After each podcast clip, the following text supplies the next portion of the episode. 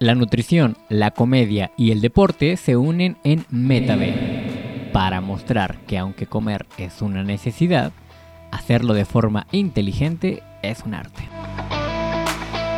¿Qué onda mi gente? ¿Cómo están? Estamos en MetaB, tu podcast favorito donde te hablamos de nutrición sin tanto rollo. El tema de esta semana, que estoy seguro que les va a encantar, es proteínas. Sabemos que muchas personas no saben qué es la proteína, para qué nos sirve, cómo se dividen las proteínas, las diferencias que existen entre los tipos de proteína, cómo saber cuál es la que más te conviene y qué cantidad necesitas al día.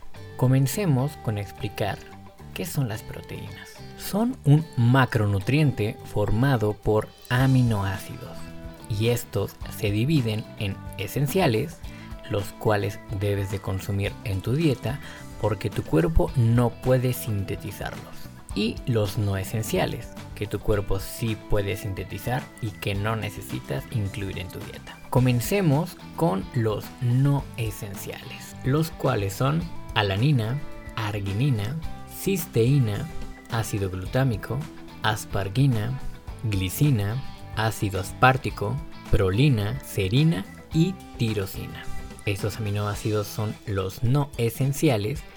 Te repito, no tienes que incluirlos en tu dieta. Ahora te voy a mencionar los aminoácidos esenciales que sí tienes que incluir en tu dieta. Lisina, metionina, fenilalanina, treonina, triptófano, que hablamos de su importancia en el capítulo anterior de la psicología de la nutrición y cómo influye en tu estado de ánimo. Valina, histidina, isoleucina y por último, pero no menos importante, leucina. Recuerda que con este aminoácido vas a obtener ganancias musculares si es el tema que te interesa. Pero no te preocupes, más adelante te voy a explicar por qué. Continuamos chicos y chicas con la pregunta de ¿para qué nos sirve la proteína? Sus funciones más destacables en tu cuerpo son mejorar tu sistema inmune, envejecer más lento, renovar tejidos como piel, uñas, cabello, etc. y fortalecer, mantener y ganar masa muscular.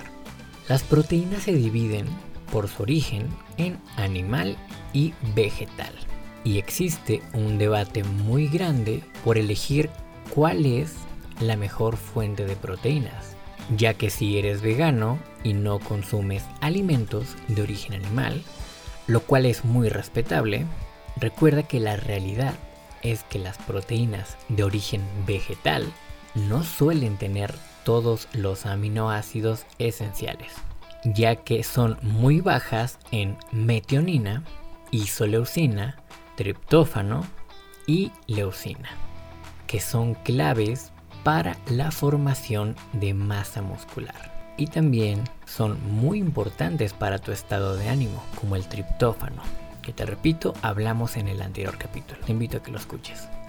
En este caso, si eres vegano, mi consejo es complementa tus requerimientos comprando aminoácidos esenciales o de cadena ramificada y evita las consecuencias de la deficiencia de estos aminoácidos, como lo que es el estrés crónico y la falta de masa muscular o raquitismo.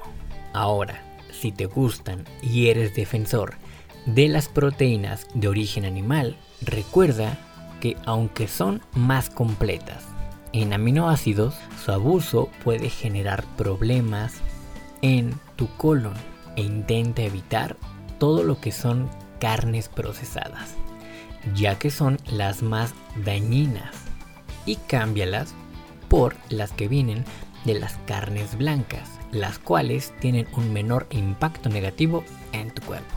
Ahora, ¿cómo saber cuál es la proteína que más me conviene? Una pregunta muy recurrente que me hacen tanto mis pacientes como desde que empezamos el podcast. Si vas a comprar una proteína en tu tienda deportiva, te recomiendo que leas el etiquetado y veas la cantidad de aminoácidos que contiene. Así puedes ver si te es útil para tus requerimientos o si simplemente estás consumiendo basura en polvo, ya que muchas marcas utilizan edulcorantes muy dañinos para tu salud y las proteínas que contienen no son completas. Cuando nos referimos a proteínas completas es que contengan una alta cantidad de aminoácidos de calidad que tu cuerpo necesita y que tu cuerpo, si no cumple con estas expectativas, ni siquiera la va a asimilar. Ahora, ¿te acuerdas cuando te mencioné sobre los aminoácidos esenciales y enfaticé la leucina? Bueno, déjame hablarte de algo muy interesante que se llama el umbral de la leucina. Según estudios en la última década, de 2.5 gramos a 3.5 gramos de leucina te ayudan al proceso de creación de masa muscular, seas hombre o seas mujer, ya que este aminoácido es el que lleva a cabo de forma exitosa toda la generación de masa muscular. Por esto mismo te invito a que si llegas a comprar o estás pensando en esta opción de consumir suplementos de proteína, te recomiendo que solo los consumas después de entrenar, que es cuando tu ventana anabólica te va a permitir asimilar de forma correcta y que contengan una alta cantidad de estos aminoácidos. Ahora bien, si no quieres consumir proteínas en polvo, también ya venden lo que son los aminoácidos de cadena ramificada. Y por último, ¿Qué cantidad necesitas al día? Existen muchos mitos en nuestra sociedad sobre los requerimientos de proteína, que estoy seguro ya has escuchado desde el típico que consumas 2.5 a 2 gramos de proteína por kilo de peso, lo que se traduce que si pesas 70 kilos, da igual a 140 a 150 gramos al día aproximadamente a lo que excesivamente rebasas los requerimientos diarios, autorizados y que tu cuerpo va a necesitar. Comúnmente este tipo de consejos nutricionales lo vas a escuchar en gimnasios, en lugares donde tal vez no conocen tanto del tema, consejos de amigos y personas que no tienen la información necesaria pero no te preocupes porque en MetaB te vamos a decir exactamente cuál es el requerimiento que tu cuerpo necesita para que no afectes tu colon, no sufras de deshidratación y obviamente obtengas todos los beneficios que esta maravilla de aminoácidos tiene para ti. Y bueno, primero comencemos con las mujeres. Vas a necesitar 0.5 gramos de proteína por kilo de peso. Lo que se traduce que si tú pesas 70 kilos, lo multipliques por 0.5 y te da un igual a 35 gramos de proteína al día. Algo mucho más sustentable y fácil de complementar en tu día a día, en contra de todos los aminoácidos y proteínas excesivos que vas a tener en tu cuerpo y que obviamente te van a pasar factura. Ahora bien, si eres hombre, tu requerimiento es de 0.75 gramos de proteína por kilo de peso. Si eres una persona que pesa 70 kilos, lo multiplicas por 0.75 y da igual a 52.5 gramos de proteína al día, siendo más fácil llegar a estos requerimientos, obteniendo ganancias musculares fuerza, agilidad, sin necesidad de caer en los excesos de proteína, que te repito te producen deshidratación, daño renal, cáncer de colon y muchísimas enfermedades.